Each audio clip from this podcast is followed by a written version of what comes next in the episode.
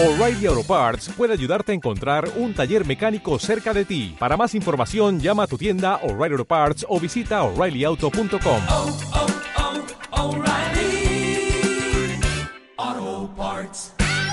que de todo lo que pueda para ayudarte.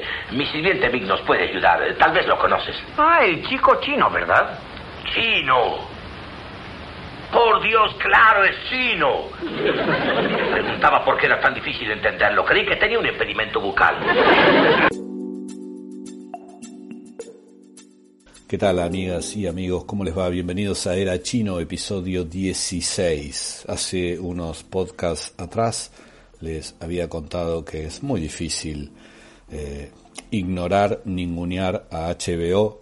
Eh, es una señal que tiene series de, para mí, de calidad suprema. Eh, si tengo que elegir eh, a lo largo de todos estos años la, empresa que más ha generado contenido de calidad, sin duda me quedo con HBO, pero por lejos. Eh, Netflix está muy enfocado en un público muy adolescente y en producciones rápidas y baratas de digestión eh, muy pero muy muy fácil y eh, no está mal, por supuesto, está muy bien. Me parece que Amazon, que es la otra que tenemos muy presente acá, está haciendo productos buscando mucha más calidad y está ahí a mitad de camino entre lo que sería Netflix y HBO. Pero más allá de esta definición de estas tres plataformas, entre toda la cantidad de plataformas que hay en nuestro país, voy a abocarme a productos, dos productos de HBO y uno de Netflix, eh, para que tengan eh, un poco de data si no los vieron para poder elegir. Arranco con HBO y la serie Gentleman Jack. Es una temporada hasta ahora de ocho episodios. Eh, estaba confirmadísima una segunda temporada. Después, ¿qué pasó? Pasó pandemia. Y como pasó pandemia, no se sabe muy bien. Están volviendo los rodajes. eh, es muy interesante y casi te diría muy emocionante eh, ver eh, fotos de, de rodajes comenzados. No sé, salió una de Almodóvar con barbijo empezando a filmar y, y bueno, en muchas partes del mundo ya hay como una especie de normalidad, eh, entre comillas, en la cual nuestra vida va a ser por mucho tiempo con un barbijo en la boca, pero por lo menos poder desplegar tus actividades debe ser eh, maravilloso. Tus actividades cotidianas, ¿no? Te digo, salir un poco, hacer tus cosas, y no te digo si sos artista y podés salir a filmar, o podés salir a hacer teatro, o podés salir a tocar con tu banda. No sé, me parece que hay ahí una necesidad imperiosa de que esto vuelva a tener algún viso de lo que fue antes. Volviendo a la serie, eh, a Gentleman Jack, eh, ya les dije, hay una temporada concreta de ocho episodios subida a Flow que podés ver a través de HBO. ¿De qué se trata Gentleman Jack? Aquí vamos. La protagonista absoluta de la serie es eh, la actriz Suran Jones en el rol de Ann Lister.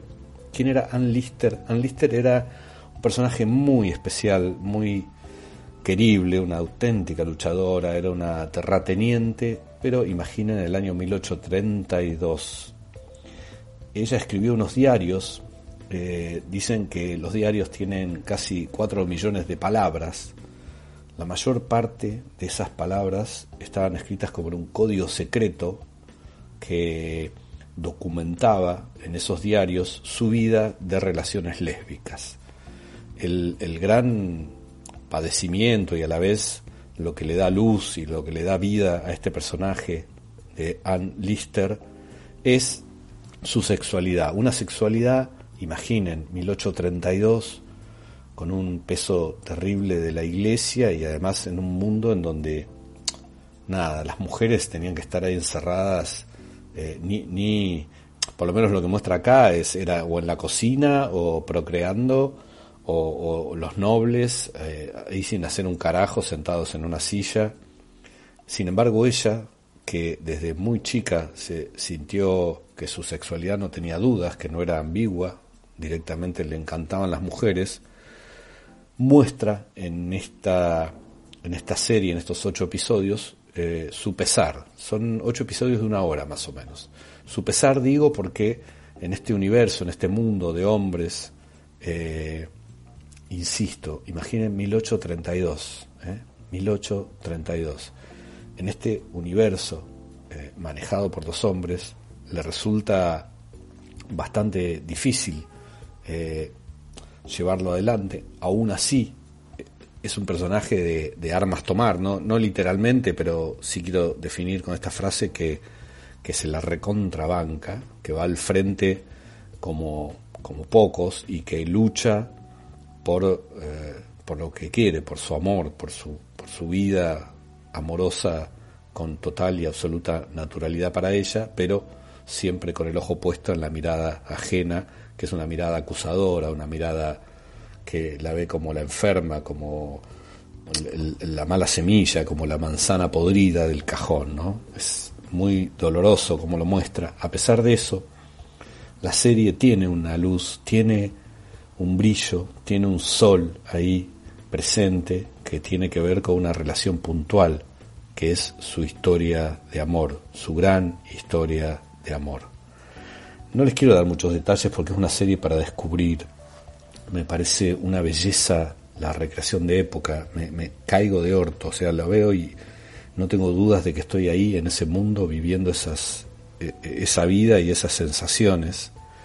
Eh, me encanta la serie, a la vez es dolorosamente dramática, no mala leche, no golpe bajo, sino que, insisto, hay un dolor constante a lo largo de toda la serie porque es una mujer, una mujer que ha elegido amar a mujeres y que con esta elección se tiene que ver con el desprecio, el odio, el maltrato de todo, todo el universo que lo rodea.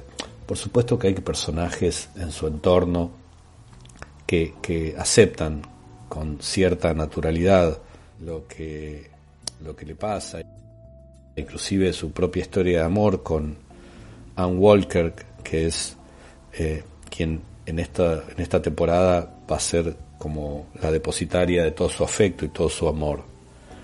Hay algo que me encanta de la serie y que me encanta que pase, que es que rompe en algunos momentos la cuarta pared. No abusa de eso, como podríamos verlo en otros productos, ¿no?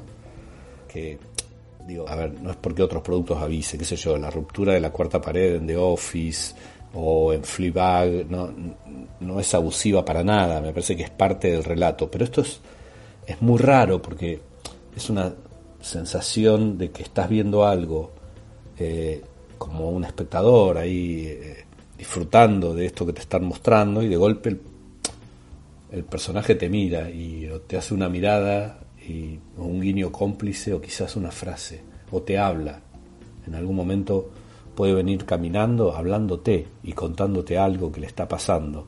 Entonces vos eh, te convertís en parte de esta historia, vos cerrás la historia en algún punto. En muy pocos momentos, quiero decir, no es que constantemente está rompiendo la cuarta pared la protagonista, es la única que lo hace. Y es más, en un momento me hizo reír mucho eh, en una charla que tiene con su amada, eh, le dice, ¿qué miras? ¿Qué? Como registrando ese momento en el cual rompe la cuarta pared y nos mira a nosotros espectadores después de unas frases que se dicen y, y su amor, su amada, eh, registra ese momento. Le dice, ¿qué, ¿qué? Eso pasó también en Fleabag, lo vimos. Los que vieron Fleabag entero habrán visto que había un personaje que se daba cuenta que ella estaba rompiendo la cuarta pared y haciendo una situación cómplice con nosotros espectadores. Gentleman Jack me encantó, chicos, me encantó, chicos, chicas, me encantó. Eh, se los quiero recomendar mucho, es de una profundidad, de una intensidad. Eh, yo estoy muy enamorado de los universos femeninos que están apareciendo en las series, estoy muy, muy enamorado de lo que me están contando, de cómo me lo están contando. Soy un hombre grande, de 58, 58 años, sí, y por un momento dudé, 58 años, estoy en plena desconstrucción, estoy en plena desconstrucción, me ha ayudado mucho para eso mi, mis chicas, digo yo, mi pareja, mi hija mayor, que tiene 23 ya, inclusive la pequeña Emma de 6 colabora también con mi desconstrucción a diario.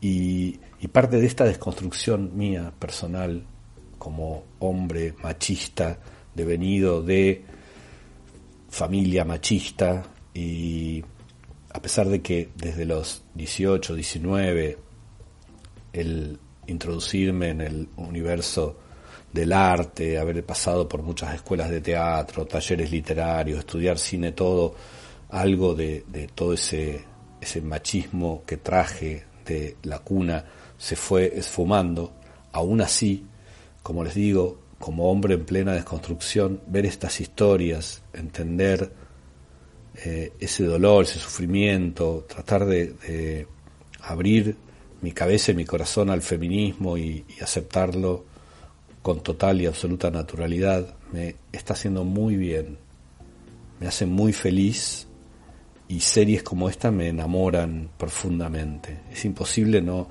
no querer a esta Anne Lister, no querer a esa Anne Walker, a pesar de que en algún momento te vas a enojar con ella seguramente, la vas a querer matar, porque Anne eh, no tiene las cosas tan claras, Anne Walker no tiene las cosas tan claras eh, como si su, su, amada, la protagonista de Gentleman Jack, Anne Lister. Eh, las actrices, los actores son maravillosos, no hay alguien que esté mal, cada plano, cada recreación de época, cada carruaje, cada ropa, cada cosa que ves es absolutamente creíble. Es una serie que creo que la van a descubrir eh, y creo que la van a querer. Ojalá la quieran tanto como yo. Yo estoy muy, muy enamorado de esta serie. Me parece de altísima calidad. Me parece de esas series que van a quedar en la historia, no, no por el impacto, o sí, algo de impacto hay, pero más que nada por la calidad. Cuando tengan una serie de calidad, eh, acá está, algo, de, algo hay en Gentleman Jack. Ojalá la descubran y ojalá la puedan disfrutar. Sigo con HBO y sigo palo y palo y palo y palo y palo con la serie de HBO. Creo que después de Los Sopranos, de The Wire, la joya de la corona de HBO, sin dudas es Succession. Para mí Succession es una de las series más impactantes que he visto en los últimos tiempos, no solo por cómo desnuda la temática de lo que narra, sino eh, el arco de personajes, la paleta de personajes, los colores de los personajes eh, que, pueblan esta serie me parece sublime, sublime absolutamente. Succession también es de HBO, como les dije, está en Flow. Eh, la pueden ver, por supuesto, en otros lugares no tan honestos, pero muy válidos, por cierto. Siempre les recomiendo Streamio, si no tienen pesos para pagar una plataforma, Streamio es gratuita y lo único que tienen que hacer es eh, ver algún, algún tutorial en YouTube de cómo elegir eh, bajar las, mejores, las mejores series ahí y con eso creo que van a tener resuelto el tema de la guita si les gusta ver buenas series y películas. Succession tiene una temporada del 2018 de 10 episodios, tiene una segunda temporada de 2019 de 10 episodios y tiene confirmada una tercera temporada en el 2020 frenada por pandemia, por supuesto, que algunos dicen que antes de fin de año la vamos a tener y eh, yo estoy pensando más en el año que viene, aunque las urgencias de las plataformas en esta pelea fantástica a la que estamos asistiendo, las urgencias de las plataformas hacen que las series se estén estrenando apenas están listos adelante. ¿De qué habla Succession? Succession cuenta la vida de un magnate dueño de un imperio de medios audiovisuales llamado Logan Roy. Logan, que lo interpreta el magnífico Brian Cox, tiene cuatro hijos. Roman, Connor, Shiv y Kendall. Todos, obviamente, de apellido Roy. Además de Brian Cox, que está sublime haciendo este Logan Roy, destaco muchísimo a los cuatro hijos. Roman está interpretado por Kieran Culkin, Connor por Alan Rack, Shiv por Sarah Snook y Kendall Roy por Jeremy Strong. Los, los, los amás y los odias a todos. ¿eh? Los amás y los odias a todos. A todos. Pareciera por momentos que en la serie no hay personajes que puedan generarte una empatía permanente. Son momentos, son momentos donde ves sus, su lado flaco, son momentos donde ves sus debilidades, que podés sentir alguna mínima empatía, pero en general son todos una mierda, son todos una reverenda mierda. Es increíble, es increíble la guita que te muestra la serie, cómo viven estos tipos, más allá de que a, mí, a ver, a ver si puedo transmitir esto, a mí me pasa esto. Eh, yo soy un tipo que, tengo la sensación que si consiguiera un palo verde, no trabajo nunca más. Lo meto en el banco, invierto, algunas me compro cuatro o cinco departamentos, los alquilo, no trabajo más. Viajo un poquito, como rico, escabio, por ahí me voy un poquito al campo, a la playa, conocer algunos lugares viajando y después no trabajo más. Me cuesta un horror entender al tipo que tiene 20 mil millones de dólares y quiere más y va por más. Dicen los que han estado cerca de la gente con tanta plata que ya no se trata de la plata, que se trata de otras cosas, de poder, de tener y de sentir que el mundo está a tus pies. Algunos eh, piensan que la vida de este magnate tirano Logan Roy, dueño, como dije, de un imperio de medios audiovisuales, tiene muchas similitudes con familias reales, entre ellas los famosos Murdoch, quienes también son dueños de un imperio de medios y lo manejan eh, a su antojo. ¿Qué es lo terrible de esto? Es como cómo, cómo se arma toda una estructura de poder en donde un tipo como Logan Roy es casi tan importante como el presidente de Estados Unidos. Vos lo ves y, pareciera que son dueños de un país aparte. Tienen, tienen, tienen tal poder que te da la guita y los medios y el manejo de los medios, tal poder que honestamente pareciera que las leyes no los alcanzaran. Sin embargo, lo hemos visto tanto con personajes eh, poderosos económicamente como con personajes poderosos de la mafia, hay un momento donde la ley te toca, donde la ley llega a vos. Y alguna de esas cosas van a poder ver en Succession, eh, esta serie de HBO. Obviamente es una familia total y absolutamente disfuncional. La serie tiene un tono dramático, puede que haya algún momento levemente divertido, pero en general el 99,9% de la serie es profundamente. Voy por agua, ¿eh? Bánquenme. El ruidito de la botella que se aplasta. Y también la serie habla de, de poder, por supuesto, y su influencia con la política. Es una serie muy adictiva, muy adictiva. Me resultó imposible dejarla. Y esto, para quienes han leído algo de Shakespeare, tiene mucho. Tiene mucho de, del, del, drama shakespeariano. Es, muy, muy Shakespeare. Eh, no puntualmente eh, en alguna de las obras de Shakespeare, sino que habla de... Yo siento que, hay momentos en los que aparecen cosas eh, de Macbeth, aparecen cosas de Hamlet, aparecen cosas de Ricardo III. Yo veo mucho Shakespeare cuando veo Succession. Quizás al haber estudiado teatro y haber leído mucho Shakespeare lo tengo como más presente. Ustedes me dicen, ¿dónde mierda está Shakespeare?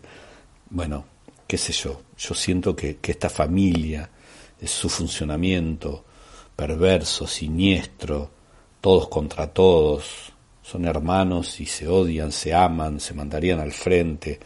Ese padre que es capaz de hacer cualquier cosa con sus hijos, hacerlos mierda, hacerlos quedar en ridículo, quedar como unos pelotudos, hacerlos literalmente cagar. Eh, ahí está Shakespeare también, me parece. Dos temporadas de Succession en HBO, 10 episodios, una hora más o menos, entre 55 y 59 minutos cada episodio. La temporada 3 está recontra confirmada, no sé cuándo la vamos a ver. Se los recomiendo muchísimo. Es para mí, como les dije, la joya de la corona de HBO.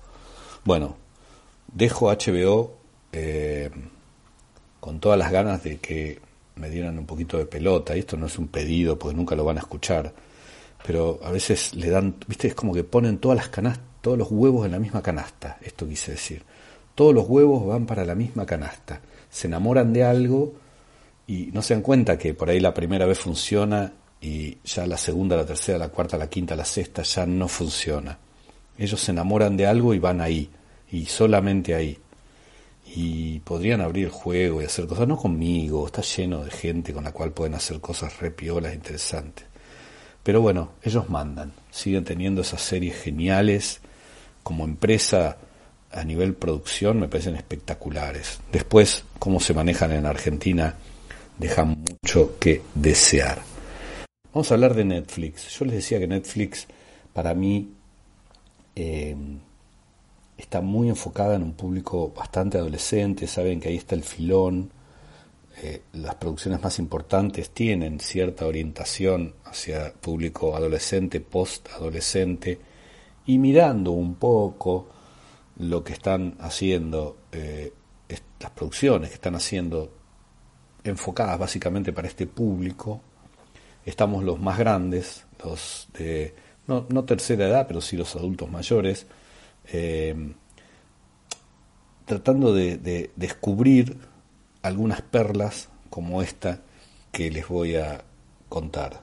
Se llama Sex Education, tiene una temporada del 2019 de ocho episodios, llegaron a dar una segunda temporada este 2020 de ocho episodios y está anunciada y confirmada una tercera temporada de el 2021. Duran 55 minutos aproximadamente cada episodio, algunos están en 59, en una hora, una hora cinco y alguno, pero están todos ahí alrededor de la hora. El protagonista es Osa Butterfield, trabaja también Mibby Wiley, eh, Otis Milburn y Jean, que hace, perdón, Asa Butterfield hace de Otis Milburn y Gillian Anderson, que me había olvidado nombrárselas, que es importantísima y fundamental acá, nuestra querida Gillian Anderson, X-Files, hace de Jean Melbourne. Gillian Anderson, Jean Melbourne, es la madre de Otis y es una consultora terapeuta sexual, digamos, ¿no? Siempre me, llamó la atención, pero entiendo que hay terapeutas sexuales porque hay gente que los necesita, si no, no habría cigarrillos si no hubiera gente que los fuma. Después, querés fumar, bueno, es un tema personal, yo fumé hasta los treinta y pico, si me preguntás por qué fumaba, no tengo la menor idea, pero bueno, fumé. Así como yo fumé, hay gente que necesita terapia sexual. Y ahí está Gillian Anderson siendo una famosísima terapeuta sexual. Otis, de tanto estar ahí, de tanto vivir esa cotidianeidad, ya grandecito, ya pasando la adolescencia, siendo un post-adolescente, eh, se encuentra con un personaje que es el de Emma Macy, que me encanta, me encanta eh, el personaje que hace y ambos descubren que pueden hacer una especie de consultoría de terapia sexual clandestina, por supuesto, para ayudar a quienes están en su entorno, que son compañeros, podría decir, de la universidad. ¿no? Apoyado en este conocimiento de la madre, Otis se siente, con muchos reparos al principio, pero descubre que puede ser él, con su amiga que le consigue los, entre comillas, clientes o clientas, una ayuda para destrabar eh, situaciones o problemas sexuales que tengan otros post-adolescentes como ellos. Este es el punto de partida de Sex Education, por supuesto que pasan un montón de cosas. Eh, tienen algunos pasajes un tono cómico, pero en realidad está más eh, cercano al, drama. A, ver, cuando llega eh, la comicidad aparece, sin reparos. Situaciones cómicas, ¡wow! divertidísimas. Cuando aparece el drama, a fondo, a fondo. Te tiene que pegar una patada en la cabeza, te la pega. Por eso digo que podríamos decir que es una dramedy, ¿no? Esta mezcla de drama y comedia, sí, más tirando al drama, por supuesto. ¿Por qué me gusta Sex Education? Primero, me encanta la naturalidad de todos los actores, me encanta la idea, me parece muy divertido que eh, chicos jóvenes aprovechando este, este, como por osmosis, aprovechando la experiencia de, su madre terapeuta sexual, empiece a utilizar eso eh, en, sus compañeros. Me parece muy divertida la propuesta, me parece muy divertida la idea. Pero me gusta mucho que como una serie enfocada para un público postadolescente, abarca y se mete con temas que son polémicos y que deben ser tratados y sacados a la luz. Temas como el aborto, la homofobia, eh, la expresión de género, digamos, temas muy, muy, muy, muy en la agenda de la gente joven y también en la agenda de la gente interesada sobre estas temáticas eh, que, está muy bueno que se muestren y cómo se muestran, porque eh, es como... Sentí que no, no, en ningún momento la serie tenía una mirada de juzgarte, ¿viste? Sino que me parecía que, todo está dado y planteado con, con, mucha naturalidad, tanto los problemas como la resolución de los mismos. En este sentido me parecía que la serie está, me parece que la serie está muy bien. Es una serie muy, a ver si lo puedo decir, no me sale, a ver, a ver, esperen. Es muy consciente del hoy. Es una serie muy consciente del hoy. Está todo el día, toda la serie, todo el episodio, desde la escritura hasta la actuación, todo muy en el hoy, en el hoy del mundo de hoy. Me encantó. Y sobre todo, más allá de que les dije que cuando aparece el drama va a fondo y todo eso, es una serie optimista. O sea, no los va a cagar a palos, no, no los va a dejar un sabor amargo. Es en el fondo, puede haber situaciones puntuales, porque esto es muy personal. Si vos tuviste una situación, no sé, con, con el aborto, por ejemplo, y tenés tu mirada, tu punto de vista, como muy sólido, todo, capaz que la resolución de la serie o algo te puede afectar de alguna forma. Pero más allá de eso afectarte, como a cualquiera eh, que, no sé, que padezca o que tenga una mirada homofóbica de, de, la sexualidad, también le puede afectar, pero eso está en cada uno, es absolutamente personal. Yo creo que la serie es optimista, la serie es buena onda, no es mala leche. Después, no sé, yo he recomendado series de sadomasoquismo. Si alguien me dice, che, asado no me va, la verdad la serie no me gustó, bueno, esto es personal. Estamos hablando de la serie. La serie es buena. La serie está bien. Es optimista. Y es consciente del hoy. Consciente del hoy. Consciente del hoy. Está muy bien. Sex Education dos temporadas adentro de Netflix, cada episodio de una horita más o menos, y una tercera temporada a punto de cocinarse. Succession de HBO, dos temporadas adentro de 10 episodios, una tercera temporada en camino. Y Gentleman Jack, una sola temporada por ahora de 8 episodios, hermosa, hermosa. Mírenla, les va a encantar. Y estamos esperando una segunda temporada. Esto ha sido todo de este Era Chino número 16. Les agradezco mucho que lo hayan escuchado. Les agradezco mucho que me sigan acompañando.